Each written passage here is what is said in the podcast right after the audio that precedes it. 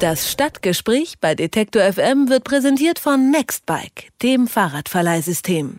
Das ehemalige Reichsparteitagsgelände in Nürnberg sorgt für Diskussionen, denn das Schandmal der NS-Diktatur droht zu verfallen.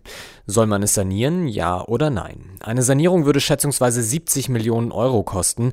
Ob die sinnvoll investiert werden, darüber wird gerade gestritten. Die einen möchten das historische Areal als authentischen Lernort erhalten, andere würden es am liebsten verfallen lassen. Welche Optionen es für das ehemalige Reichsparteitagsgelände gibt, darüber spreche ich mit Siegfried Zellenhefer von der Stadt Nürnberg. Schönen guten Tag. Schönen guten Tag, Herr Rabi. Das ehemalige Reichsparteitagsgelände in Nürnberg steht kurz vor dem Verfall, denn mittlerweile können gar nicht mehr alle Bereiche des Geländes betreten werden. Warum möchte die Stadt Nürnberg dieses Areal denn erhalten? Es geht nicht um das gesamte ehemalige Reichsparteitagsgelände, sondern um das Zeppelinfeld und seine Bauten. Das Zeppelinfeld war ein wichtiger Bestandteil des gesamten äh, Komplexes, welches entstanden ist zwischen 1935 und 1937. Das Zeppelinfeld äh, und die dortigen Zuschauertribünen und Zuschauerwelle äh, waren die einzigen Einrichtungen, die unter der Regie von Albert Speer entstanden sind und tatsächlich während der Reichsparteitage äh, genutzt wurden bis 19 1938. Um dieses Zeppelinfeld und seine Bauwerke geht es. Man muss sich zunächst überlegen, was wäre die Alternative, es nicht zu erhalten. Die Alternative könnte sein, die Bauwerke verfallen zu lassen. Äh, man müsste dafür nichts tun. Man könnte sehenden Auges in 10, 20, 30 Jahren, um den Zeitraum geht es, äh, feststellen, dass die äh, Bauwerke in sich zusammenfallen. Was wäre damit verbunden? Die Stadt Nürnberg müsste natürlich diese Bauwerke schützen. Das heißt, wir müssten große Zäune um diese Bauwerke machen, dass Menschen nicht zu Schaden kommen, wenn sie vorübergehen, Steine herunterfallen oder wenn sie Stufen betreten und die unsicher wären. Das würde auch bedeuten, dass wir eine öffentliche Fläche, die die Nationalsozialisten den Nürnbergern und Nürnberger in den 30er Jahren bereits entzogen haben, dass diese öffentliche Fläche weiter entzogen bliebe. Wir könnten damit auch zeigen, wir entsorgen unsere Geschichte, wir lassen die Quellen deutscher Geschichte, die diese Monumente auch sind, verfallen und wir glauben, das kann nun keine äh, echte Alternative sein, sich der Geschichte nicht zu stellen, sondern sehenden Auges zusehen, wie diese Dokumente äh, in sich zusammenstürzen. Es könnte auch den Effekt geben einer ungewollten Mystifizierung dieses Areals, wenn aus diesen Bauwerken irgendwann äh, Ruinen entstünden.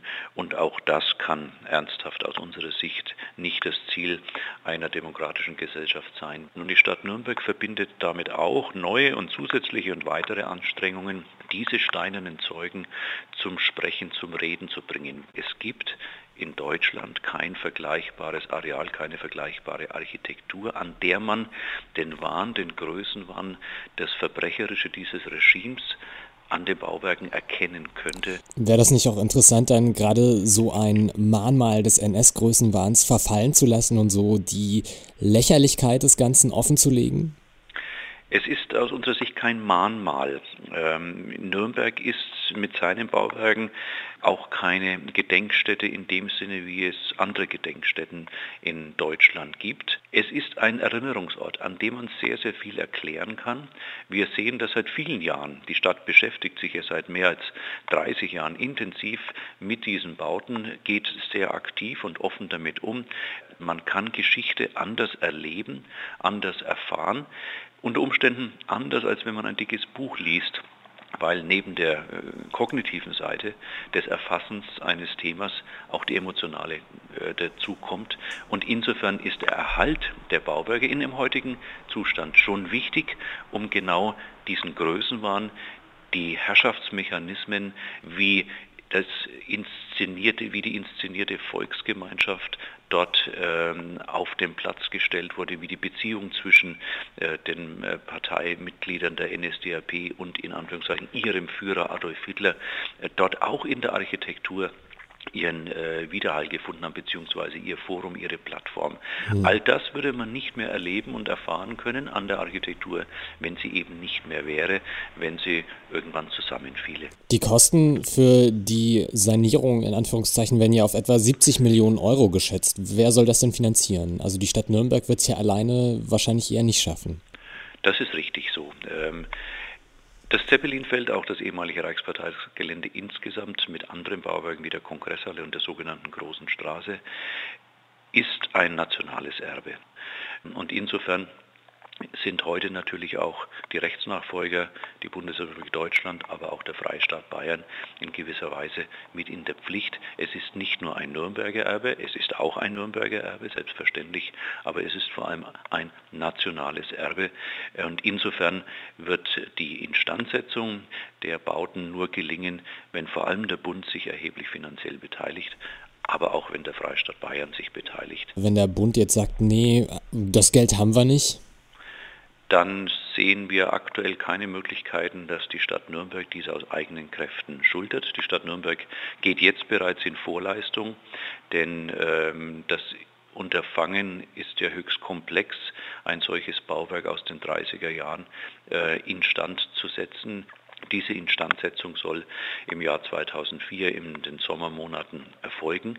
Und dann haben wir auch belastbare Zahlen, äh, denn dann haben wir auch die tatsächlichen Arbeiten gemacht. Bislang gehen wir von einer äh, Instandsetzungssumme von 60 bis 75 Millionen Euro aus. Und es wird auf so etwas wie eine Sonderfinanzierung hinauslaufen, denn es gibt keinen jetzt speziellen Etat, aus dem eine solche Instandsetzung auf Seiten des Bundes mitfinanziert worden könnte. Gibt es denn ein Konzept, um einer Pilgerstättenbildung, wie das ja zum Beispiel mit dem Grab von Rudolf Hess in Wunsiedel geschehen ist, vorzubeugen? Ein Aspekt ist ganz sicherlich, dass dieses Areal schon seit vielen Jahrzehnten nicht der Öffentlichkeit unkommentiert zur Verfügung steht. Die Stadt Nürnberg hat, wie gesagt, vor Jahrzehnten intensiv damit begonnen, dort Bildungsarbeit zu machen, aufzuklären, zu informieren, zu dokumentieren.